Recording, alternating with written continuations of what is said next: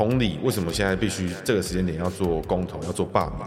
因为你现在做了，这些名单就留着，明年你就有机会再找他一次。但是你看原版的联署书里面，其实它是没有电话栏位，通常有 sense 的人会偷偷在里面加入电话，人家不知道就填进去。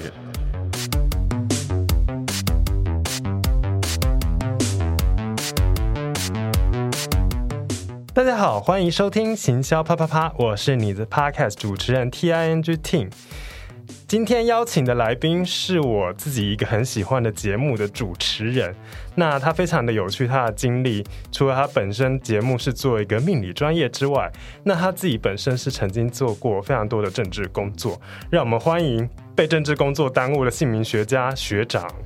Hello，大家好，我是 A 学长学长的学长，大家好。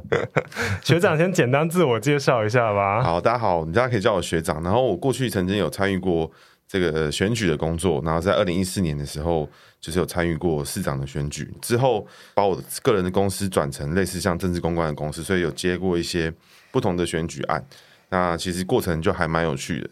大家可能会对 EP 四的来宾就是范刚浩先生，我们曾经呃访问过政治的社群的幕僚这样子。那大家知道，其实选战其实也是行销的一种，只是说产品本身可能是候选人，或者是要 rebranding 的，可能是一个百年政党 之类的。现在也只有那么一个百年政党，所以呢，所以其实它是跟行销息息相关。那就是因为学长有这个经历，所以我觉得可以请他来聊聊，就是我们如如何从那个选举的 campaign 来学行销的 campaign 的一些 make burger？我相信一定有一些可以互相参照或有趣的事情。这样好，那我觉得我们就先来这个 快速的对比一下啊，就是跟大家熟知的这个行销活动。然后我个人觉得选举非常有意思，是因为它的时程表是固定的，就是比如说今天这一天，所有人都必须拿手上的那个那一张券去。购买一个东西，而且只能买一个，这是很有趣的事情。因为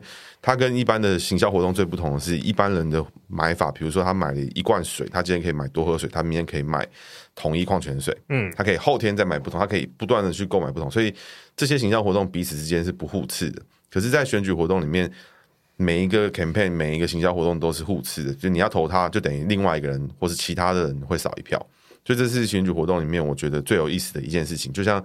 群众募资虽然也有最后的那个 deadline，可是它并不会代表说你买了这家的群群众募资的东西之后，你另外一天你就不能够买另外一件商品。这个特性会导致选举这样的活动会把一般的行销活动压缩得非常紧凑，而且突发状况跟互相干扰的方式又会越来越多元跟有趣。就是明年的二零二二的选举，就是专门以这个地方政府的选举为主。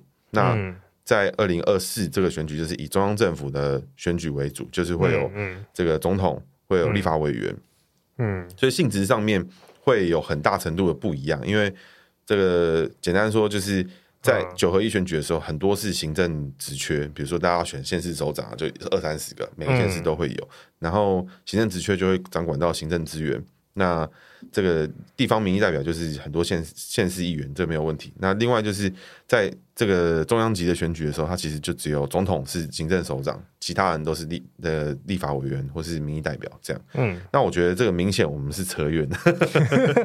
没有，那我们、嗯、我觉得我们可以回到就是行销这件事情来看的话，嗯、他把时间都限缩在那个时间点的话，你事情没有做完，你的消费者不买单，最终你的。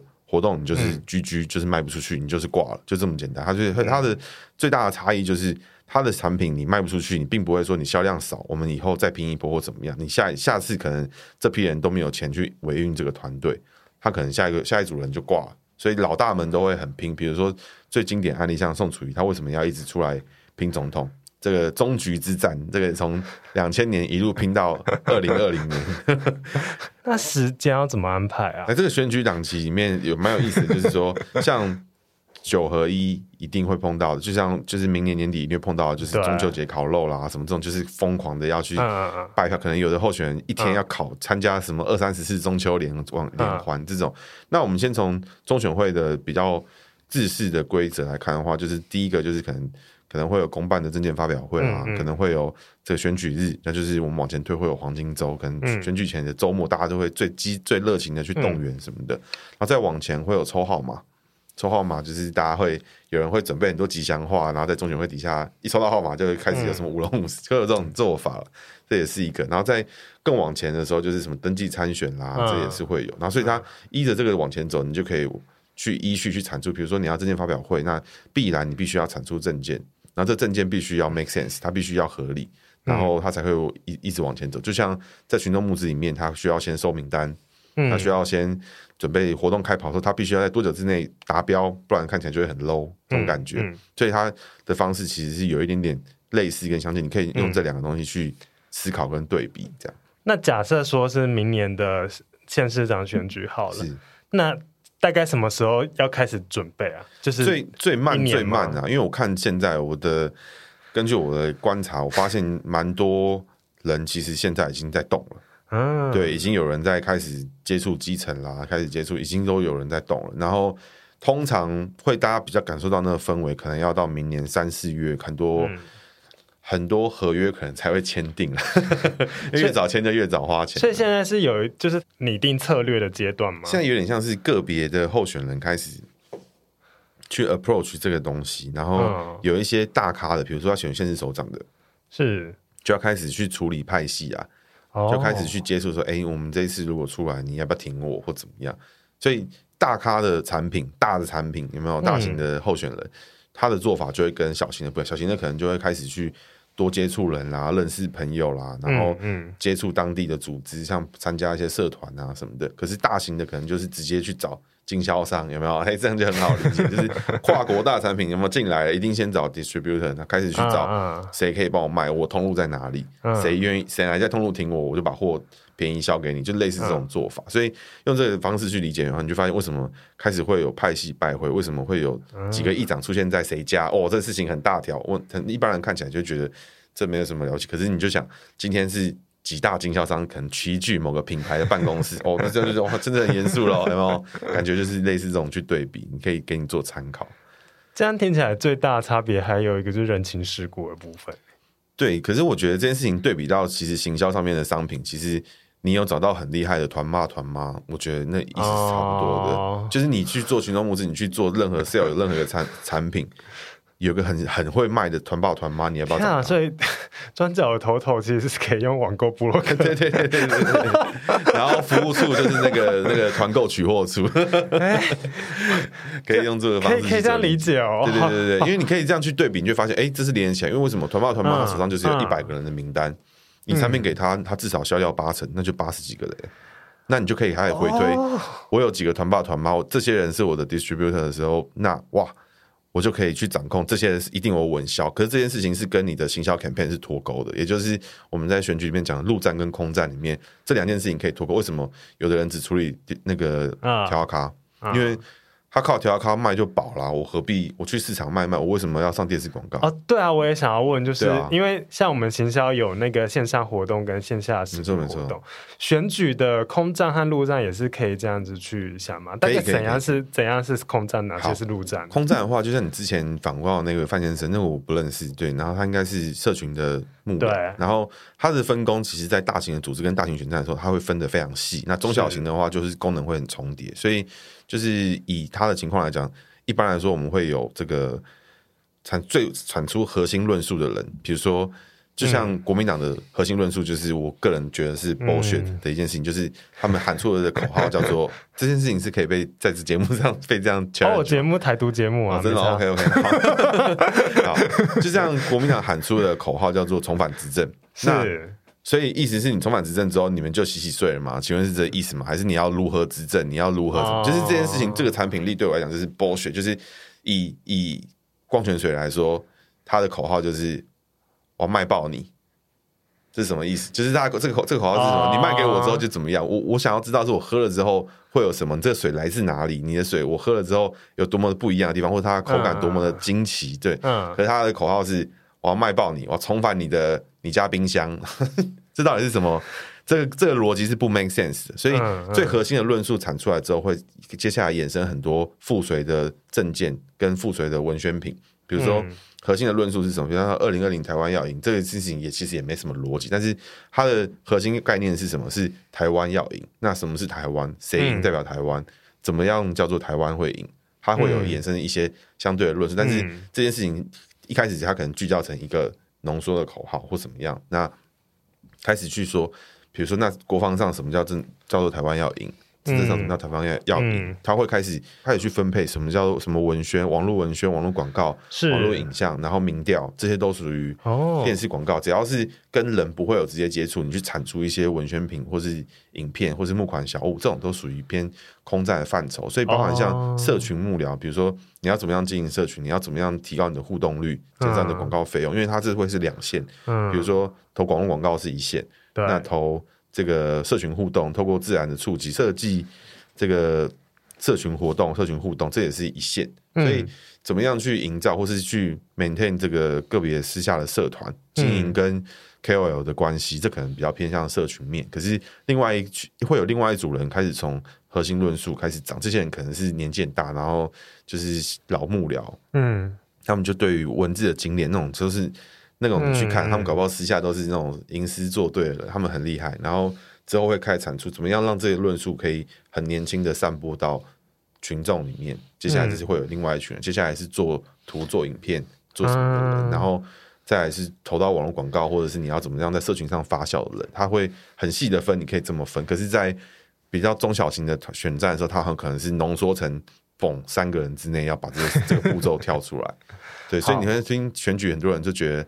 其实不太清楚自己在干嘛，其实因为角色很重重复，或者是会很压缩这种感觉。所以简单来讲，空战就是处理不用面对人的行销层面。没错，没错。对，那陆战就是陆战的话，就是一个一个人去知道说这个人是谁，他会不会投给我们。所以以行销 campaign 跟 sell 东西的 campaign 来讲的话，就是只要是属于直直接销售的，或是团体，就是认识人，啊、像团爸团妈这种。空战就是 marketing，对对对对，对。那个陆战就是 sales，对对对对对对，没有错。可是对，然后可是还有一个差别，但是就是在于说那个 e-commerce 的部分，就是如果你是电子商务的话，那其实属于空战范畴，因为你要投广告、投算转换，它会直接销售在那边。可是如果你今天做的是这个，我我带人去，然后他有我的折扣码，这属于 这属于偏向那个陆战部分。虽然是虽然他是团购的网红在网络上卖，但还是算在陆战。没错，可是商业行销来讲的话，就是在。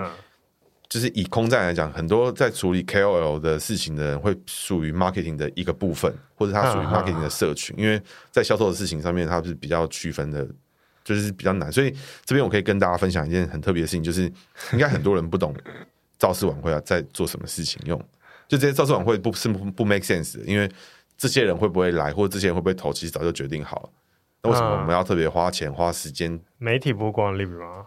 嗯，是这其实对也不算是，但是就我的理解里面，就是以我知道的政党跟他们的做法来说，他们做这个造势晚会的一大重点是，就是要把这些条啊卡团爸团妈的人通通带出来，去数到底有多少人，然后你的执行率是多少，我才能够去掌控说，到时候开票开出来是长什么样子。如果你今天都不愿意来了，那我怎么知道你投票会不会放我鸟？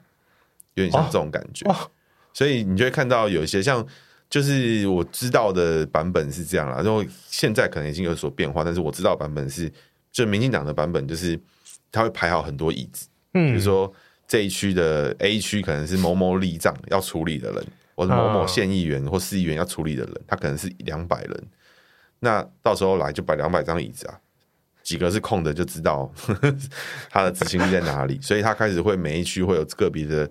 容错系数，可是你 break down 到非常细节的时候，调咖知道的事情是几点几分带多少人到什么地方。但是你在回算的时候，做组织跟做陆战的人，他会去算说他的执行力是怎么样，我们这一区是不是安全，然后再去跟民调数字去做一个对比，然后你就可以回算。所以造势晚会某种程度上是一个去调查跟观察你的状况怎么样，而且如果你可以想象，如果你的产品就是像群众募资一样，一下就被卖爆。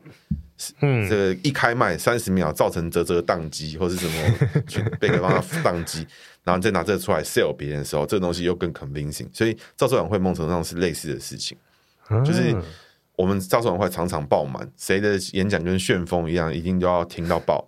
那这时候别人就会对这产品越来越有兴趣。那造势网会不会像那个募资一样，就故意把位置弄很少，制造爆满的感觉？哎、欸，也有人这样，确实是有人这样，欸、是谁不好说。确实，因为很多募资平台就会把那个一下就是定个什么十万、十五万，然后一下就什么哦，好几倍的那个募资量，五百趴达成率，确实有这个事情。然后这样，甚至像因为有的政党他们在靠这个招式，说哦，他要办招式晚会，那我也要办招式晚会，可他其实并不是很了解。这件事情 work 的核心原理，他并不知道，就是说我们其实是，我以为是要造势，但其实很多人是在计算。你会看到很多人在那边贼头贼脑在那边算，或者是用便当数回算，你要多少个便当这种回算。好，你不可能有三十个人，然后你吃二十个便当，完全 就是对他颠覆我的想象。他这个行销活动，因为你要去想，就是 最终他在行销的 ending 要到 sale 的那个 moment 的时候，选举是没有机会让你去。哎、欸，你今天不买，那你隔天买好不好？你没有办法去做 CRM，、哦、你没有办法，所以你在过程中你要一直用很多方式去做检核。我本来只是以为它是一个一直维持选民的一个情绪的高涨，那也有这个功能，就是就没想到它还有计算的功能。那如果真的算出来，就是要崩盘，很惨怎么办？就譬如说我本来就是准备个一千个位置，就只来个一百五十个什么之类的，就那就是很崩盘，就是很崩盘的情况，就是你可以决定你最后还会不要压大预算进去。然后或者是你还有什么方式？你要不要出狠招？你要不要开始爆料？可能人家可能怎么样？或者你要不要破？就是开始做狠招啦。或者是造势大会其实是一个怎么讲？就是一个前测，对，有点像一个 checkpoint，就是说，哎，这个事情我们是不是要这样做？可是没多久要这样子？对对对，确认一下，确认一下。因为这是很早期的幕僚，他们是有这样的想法。那比较新时代的，或是比较年轻的，就是因为党工也有分年纪嘛，那可能他们就会，我想他们大部分都还是知道这件事情的目的，但是。到后来，其实蛮多人是就是，通常什么时候要办造势，就变成一些像社团学长姐的传统，有没有？就是这种感觉，会有这个状况。因为分工太细，比如说有的是那种活动部门的，嗯嗯，他就是在专门在做活动，嗯，他可能就觉得说，那是不是要有什么？是不是要有什么？可是核心原理其实应该是要去掌控人数。不过这个每个政党跟每个时间点跟每个 campaign 的性质可能都会有所变化，所以不并不全然。比如说像这个。在两千零四年的时候，陈水扁办的“手牵手护台湾”是。这件事情，就是一个强烈的动员，然后他其实非常困难的，嗯、所以这个时候他的意向上面其实远大于就是谁调卡强，就是我们今天没有从台北头拉到台湾台湾尾，那我们就是很落亏啊，嗯，所以他必须得完成，这时候宣誓意味就远大于。就是我们点名，就是不管不管我们人就是要拉上这样，嗯，就会用这个方式给你做参考。所以其实并不代表说每一场的造势晚会都必必然是在做 checkpoint 或什么的。像现在其实就开始会有人做比较微型的做法，比如说每个部门可能会有小的预算去做自己的社群，比如说办一个社群之夜，办一个什么东西，那这个是小的，但是看多少人愿意来，那我们就知道可能在这个年龄层这群 TA 里面我们是怎么样。因为造势晚会的 TA 也有可能。会打不到年轻人，或打不到太高龄的人，嗯、所以他会开始做很多子集，比如说把这个部门拆得很细很散，然后甚至是你每一个议员去办自己的见面会什么的，嗯、就会有很多做法了。所以是小小的点和点的串联，对对对对，所以它不必然是这个，所以每个团爸团妈可能甚至都会被这个品牌要求说，哎，你可能要做一个什么活动，我们看一下，到时候你这边交多少人出来，我就给你多少预算去拍什么活动，这样。类似这种感觉，所以它其实分工分的很细。所以陆战里面，你可以去理解，就是你知道这个人会投你，这就叫做陆战啊。那空战就是我做出来了，其实我不知道会不会投你，但是我认为你有七成的几率投我。就我不知道那个广告放下去转单率到底多少。对对对对 对。然后你可以事后去优化，对。可是你优化的时间就是这么短，大概可以这样做区分。那学长以前是比较偏空战还是偏陆战？我其实是比较偏陆战，介于空陆战跟空战之间。就是我最早的工作其实是偏。陆战层面，就是我要去组织一群人，我要告诉他们他们要做什么事情。可以，大家可以知道，就是在二零一四年，柯文哲的监票部队，就是就我就在里面工作，然后算是、哦、你可以讲出你的之前的雇主是谁、啊哦？可以可以啊，应该我觉得，因为有有有一本书上面有曾经有了，不过我改什么？对对，书上有你的名字。对对对对，就是那个是过去，我想就是市长他其实也知道了，虽然说大家知道我节目的话，我常常在干掉他，但是就是他确实就是我之前的老板。那我觉得这也不是什么糗事，因为二零一八年这个我确实没有在他那边，所以二零一四到二零一八的课文哲，其实梦程度上，我认为我觉得我可以接受我盖下那一票了。对对对。那你过去的路障就是大概做哪些工作？我那时候很杂，因为他最开始的团队其实人没有非常多，所以包含像各区各区各区的扫街。早上拜票什么，然后我都要去参与。可是后来开始让这个监票部队的时候，我就开始去找这个，开始去形成。因为我们有个大学长，他是我们的前辈，他对于这个算票跟这个很多组织的事情，都其实刚刚讲的很多事情是他教我的。那不过对比到 marketing 这件事情上面的话，就是我自己个人的经验跟过去的这个技能。嗯。那他其实就告诉我过很多关于选举很多这些事情，所以他在他从观念上去告诉我的时候，我就更能从理解，而不是从执行面。因为就像在行销活动上面一样，一定很多人平面设计他都会觉得我就是排出一张美美的文宣，这样就好了。嗯嗯。可是其实，在品牌或者是在 sale 的人来看，我我的客户我的 TA 根本就不懂你想要表达什么，或是我想表达重点没有被你看到，这跟选举文宣一样，为什么会有很丑的抢救？叉叉叉，为为什么要这样？我干他超丑的，这为为什么要抢救？因为他的 T A 就是他妈，他可能根本看不清楚字的人，所以他必须要很对比的，然后抢救一个名字，这样。然后这个事情就跟那个网络广告一样，就是有个理论嘛，就是比如看了大家七十广告，你可能就会忍不住点进去，到底是里面是什么？嗯，类似会有这种感觉。所以你去做相似受众，你去做什么？你必须要一直不断的复制，让这个人不断的被看到。所以在这个情况里面。你每天都看到抢救叉叉叉，看了七八次，你就觉得好好好，救救，干下去就救。哎、欸，可是这个我可以，就是我可以同理，因为我们以前在制作一些广告的时候，对其实有时候会遇到一个冲突，是比如说，呃，可能不熟悉社群贴文的从广告公司出来的主管，他会想说，嗨，我就是要用一个怎样很有。很有 sense、很高大上的一个东西去包一个东西，但是他那种就是很顺、高大上什么，其实就是不同的类型或或是平台，它其实有不同的东西。当然，我们在电视上的一个品牌形象广告，它可能是怎样的风格，但是在社群上的话，可能是轻松活泼。然后在 Google 的广告上面，可能就是它真的是一个就是丑，或者对对对，或者一个干扰干扰网页阅读作为一个打断它的节奏。作为让你看到他的广告，没错没错没错没错，确实会有这个。然后我目的就是要他 骗他点击嘛，对不对？点击完，还有没有吃到他的 cookie，然后就相似受众或怎么样，就可以再涨一次嘛。哦，类似这种做法。哎，所以我所以你。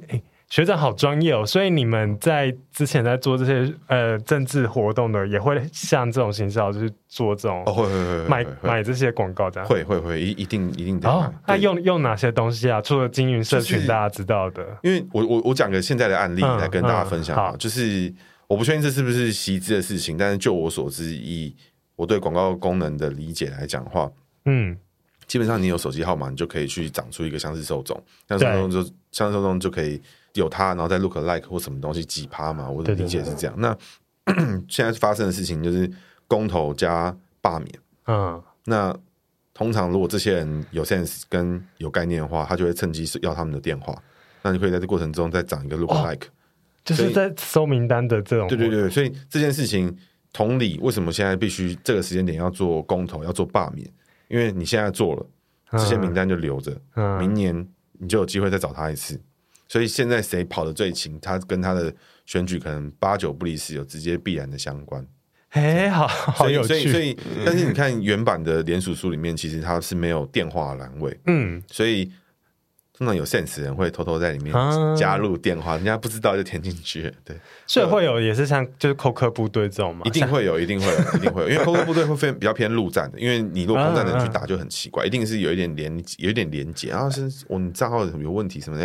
啊，另外我们最近有一场活动，你有没有兴趣？真的就是一个企业就是在做业务，它是一模一样的事情，它是一模一样的事情，只是它浓缩到一个特定的时间，因为你这个 team 不可能 maintain 很久，他们是没不 productive，他只是对啊，他只是在那边必须最终要赢。所以选战团队跟执政团队未必是全然相同的人。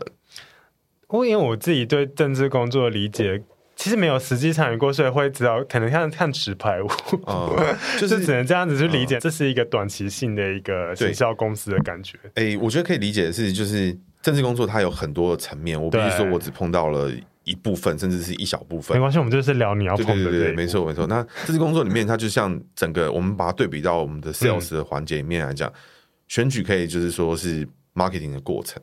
那你你必须要让这个人对你有兴，对你产品有兴趣，他最终他必须购买。可是买了之后，你有售后服务，嗯、然后你必须。确保这个产品每一代都不走中，嗯、所以这件事情就产生到政策的论述。你的核心的论述是什么？啊，你会不会方向变变去导致你这个人设崩毁？嗯，那从他购买之后，他会不会买第二代？就是下一任、啊、第三代会不会一路买下去？你产品是百年老店，还是你是推陈出新，还是一路崩盘？啊、就不知道。但是选举有趣的地方就是。我们需不需要有人做全民服务？全民服务就是什么？是客服嘛？就是 CRM，没错，就是我们要维持它。那有没有办法借由好的 CRM 表现跟好的客户服务，去产生出更多的、更始终的客户，跟更会买你下一代产品的客户？这是一样的逻辑，这是客户服务。所以会有人负责政策跟论述，还有这个人设，还有政党。所以产品要不要加盟到几个大的 team branding 里面去做行销？其实是一样的概念。地方派系叫什么？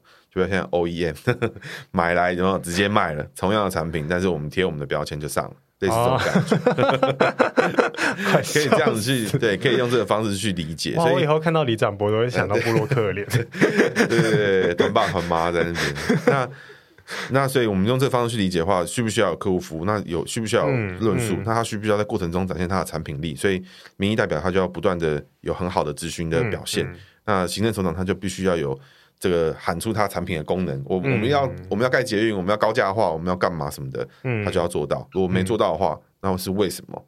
就像群众募资，你的产品可以 delay，大家喜欢你的产品，我们可以接受你半年后一个 firmware update，嗯，做到。但是我们不能接受你一路唬烂，一路骗钱就爆了。所以你用这个逻辑，同理可以去理解，就是说，哦，这产品跟行政人物跟他们很像。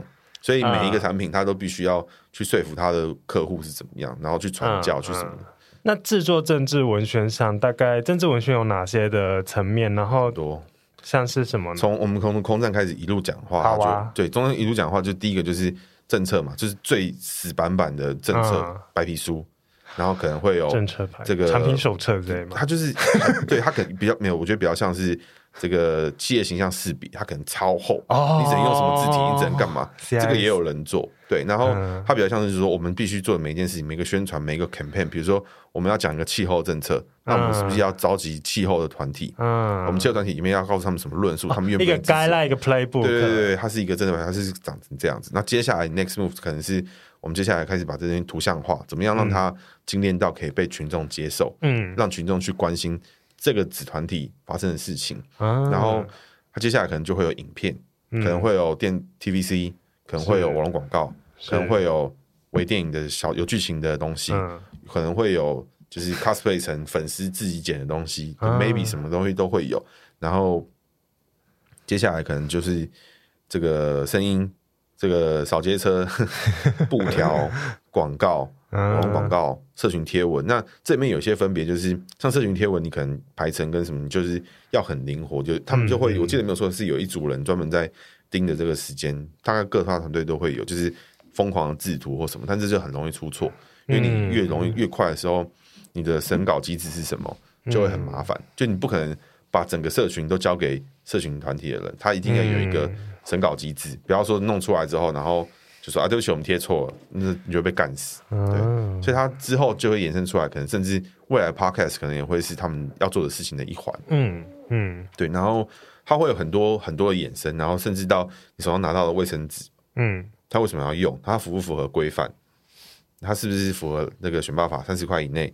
他发放的过程是什么？哦，对啊，那个到底是什么？他、就是、有时候会看到一些新闻、嗯。我觉得他的做法是这样哦，我我的理解啦，当然有可能就是如果让大家不小心触法的话，也是很抱歉。基本上呢，就是发给不特定对象的时候，也就是你路过，然后我今天给你个东西，这件东西不得超过二十九块。不特定的人，不特定人士，就是如果说今天这个人路过，我要发一个。衣服给他，明显超过二十九块，崩盘不行。可是今天这个人是特定人士，举例来说，我们组了一个自工团，总共有一百个人在工作，是这一百个人都有签名，留下他个人联络资讯，嗯、然后还有签收这个事情。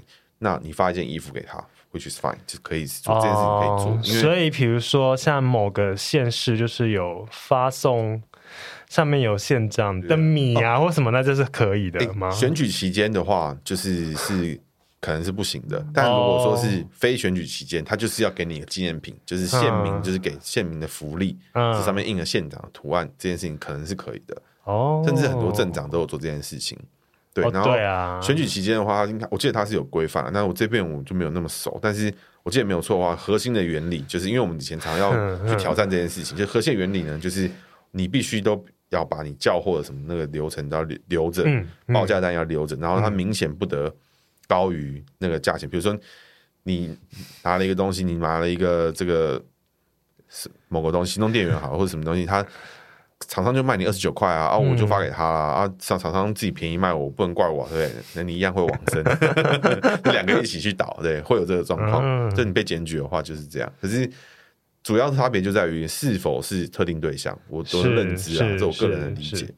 那你就是从入站，后来就是有进到空站的部分。对，因为我后来就是自己有公司在做这件事情，然后我就会开始去碰到这件事情，比如说包含其实很多人很喜欢让静态的文宣变成动态。所以说我还蛮擅长，就是比如说他给我一个文宣的 AI 档，抢救叉叉叉，我可能会让那抢救上面有个火在烧，转 GIF 的投广告，效果就还不错 之类的啊，就是这种事情。然后还有像剪后置影片跟拯救影片，因为常常会有一些影片他们拍完之后不知道怎么剪，嗯，可是影片素材我们也不肯跟拍，跟拍很浪很浪费钱呢，那就是只有大团队才可以做起这种事情。所以像影像这种事情，我们也当时是有 involve 到。那你有在帮忙，就是看，比如说网络上是怎么讨论这些候选人，或者是这些事情？哦，有有有，其实也有，但是我自己的经验是，这件事情从二零一四年、二零一五年、二零一六、二零一七前后差不多了，那时间点是黄金期，就是你的监测是，我这个人觉得是真正有意义，因为后来后面就是网络公司跟账号就是太多，然后等于就是大家只是比谁的账号多，跟有没有被动员到，然后我就会觉得。他很失焦跟很失准，然后你就会明显知道，感觉就一定是一定是假的啊，或者什么，就是很扯。然后，但是确实会有效果，因为很多人就看这么多人留言，怎么可能都是假的吧？但确实真的可能是假的。那我不知道大家有没有听过一个故事，就是我真的觉得超荒唐，就是中国有一个群主在卖那个奇石，什么玉石这种东西。他加进去之后，这个群组里面大概有三百个人，每天都在交易，然后我买什么。这个五百块什么 B 级的寿山石什么这种东西，然后就一直买一直买，然后交易了一两个月之后，他受不了，他就嗯决定我买一块好了，这价钱也不贵，我买一块试试。买完之后，然后后来群主被好像被整个被抄掉，因为整个诈骗群就发现同一个人，没有只有他一个是真人，三三百个都是托。我觉得中国人真的是很狂。好啦，我会问这个问题，其实是因为可能要先跟大家解释一下，舆情监测其实是很多企业品牌在在看，比如说从网络，不管是从论坛，比如像 PTT 或是 D 卡或是什么，或者是网络或是媒体怎么去评论，然后去看一个产品它本身在网络上，或是一个品牌本身是如何被讨论，然后所以才会想说，哎，那候选人尤其是选举，就是要看民意嘛，所以这块应该是很重要。但是你刚才说，他现在一直被那些我所谓的网军。我觉得我必须说，他的他的这整个舆情监测跟这个东西的出发点，或许可能就是从政治上面出现的，因为这上面对舆情的监控是非常的紧的。可是他在选举期间的时候，是就是我们选举公关业者的淡季的时候，最长可能将近两年，就是从这个。二零一二零二零的一月到二零二二的十一月这段时间，将近两年的空窗，期是非常痛苦的。然后各位知道，我在这段期间就开始创作 podcast，那你接下来要开始忙了。所以没有，所以我意思就是，很多这种监测业者，他就会去发展这个企业的监测，因为在企业品牌跟被讨论度来讲，这件事情他们。是相对的比较准确，因为还没有那么多攻读生，而且工读生互打也没有意义。嗯，嗯就除非可能像三 C 产品比较可能，比如说我今天买了、嗯、买了 Samsung 手机，嗯、那我相对去买华为手机的几率就会降低。嗯、就是它是有点有点维护次，因为你就是这么一只。可是如果、嗯、如果是食品业或什么的话，可能就比较没有这种打架的问题。会啦，我们还是会发那个就是。业者用 Google 评论啊，对，但是那就是另外一块，因为舆情监测是一块，然后接下来是网络公关是一块，然后网络公关之外还有另外一块是是是做黑的，不管你是假账号也好，不管你是就是网军，不管你是留评论也好，这是另外要分很多块来做讨论。像我就会觉得，比如说你像口碑操作跟实际来讲的话，它比较偏向是就是社群里面的一环，它就是去去购买 KOL 去干嘛，去下 KOL 这件事情，可是。如果是谈到是以假的账号，嗯，大量的复数的去做操作，那是网属于比较偏网军的范畴。哦、对，酷。那我常常有的人听到，就是到选举的当天，然后他就是不知道要投给谁，然后就投一个名字，看感觉最常听到，或者是整个照片最顺眼这种。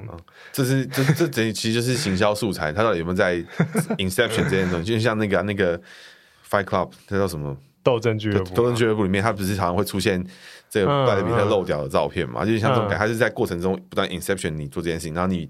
最终你一个都不知道的话，你不关心的话，他就会去有这么一有这么一票被这些人收割。因为有一种心人类的心理学机制，就是曝光效应嘛，就是大家会。自己越熟悉的事物越容易产生好感，然后所以像那个我们现在大品牌也会一直投广告打这个形象，那总有一天我就会去就觉得哎、欸，我好像很常到这个牌子，然后我就去买了。但、嗯、我想选举应该也是吧？那有什么你们会做哪些事情来增加这个曝光效应呢？选举是这样，就是 看你的咖的程度。那如果你的你的等级是中中阶以下，就是比如说你是一般区域性的民意代表、欸，我们要不要就直接从你自己的、啊？因为像柯文哲要。刚冒出来的确是一个大家都还不认识。我，我快速讲一下，你们怎么帮他？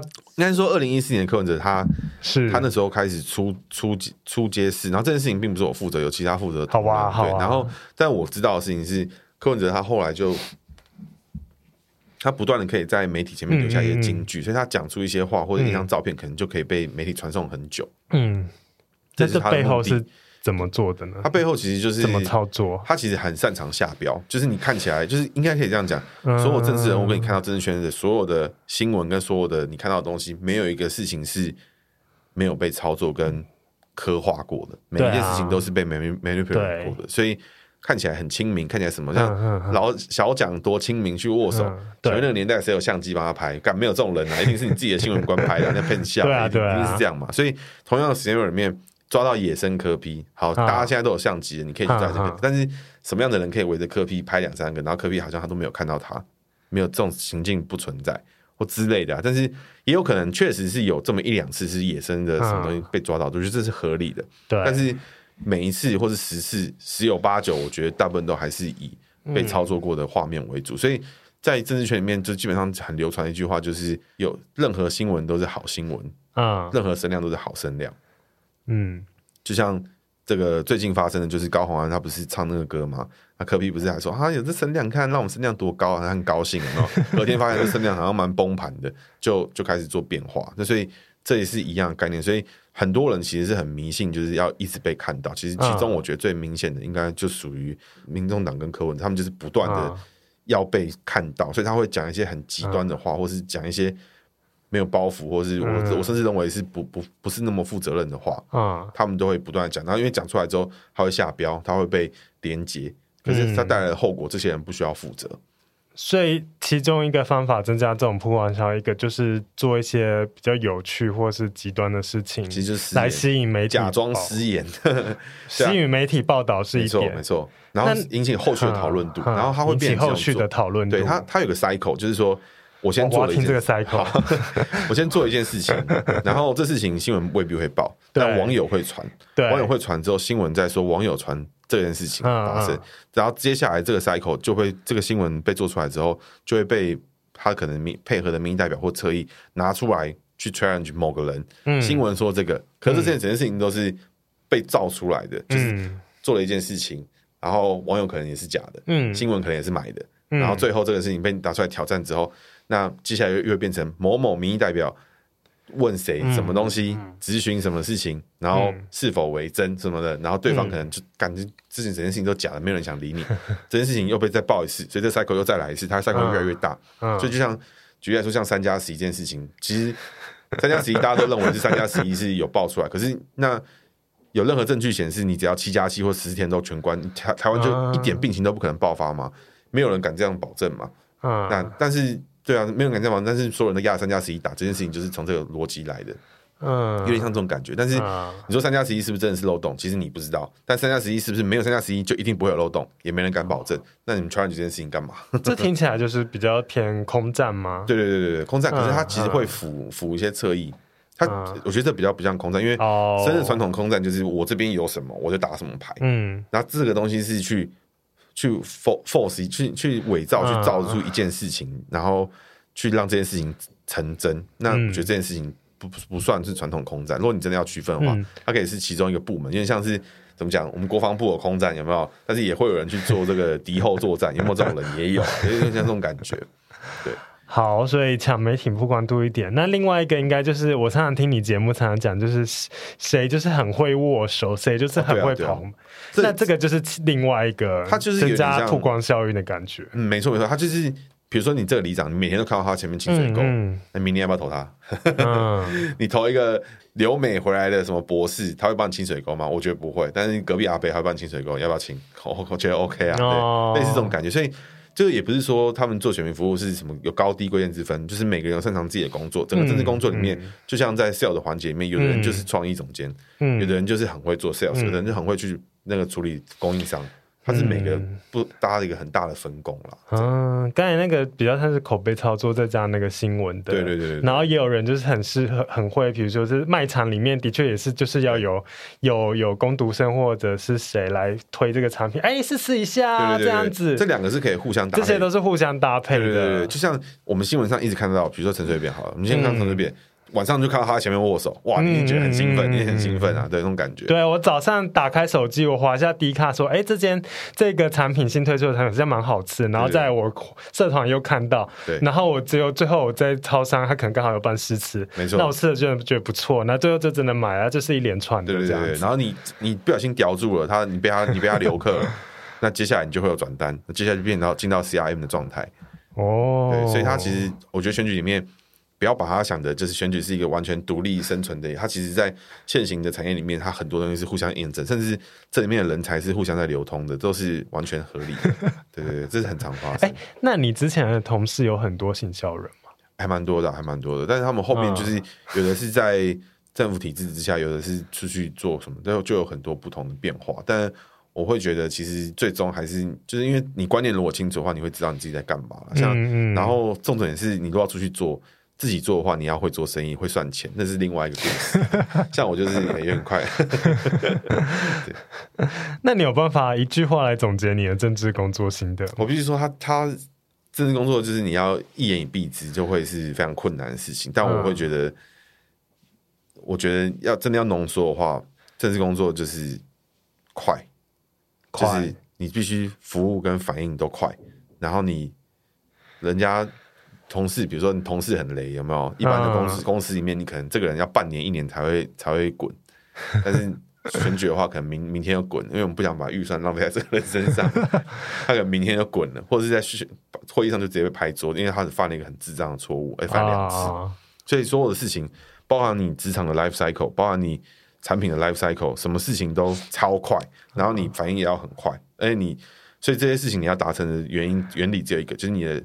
原理、你的逻辑观念、你的核心价值必须是对的，所有方向往那个方向前进的时候，你你都可以有很快的反应。比如说，二零二零台湾要赢，那你可以很多方式去去重复什么叫做台湾要赢，但是二零二四重返执政。请问什么叫重返执政？好哦，好哦，好啦，这一集非常谢谢学长。在节目一开始我就有讲介绍一下学长，他其实本身是有那个非常厉害的姓名学专业。那下一集我们要请学长来讲聊聊他的专业姓名学到底是一个怎样的魅力和奥妙所在呢？那今天先到这里。好，那喜欢我们节目，欢迎到 Apple Podcast 留下五星评价。那这集先请学长说个再见，虽然我们等一下还要录音。记得大家一定要订阅形象啪啪啪，也要订阅我哎、欸、学长学长的姓名学政治，然后记得要给行销啪啪五星评价，给我们五星评价，谢谢大家，大家拜拜，拜拜。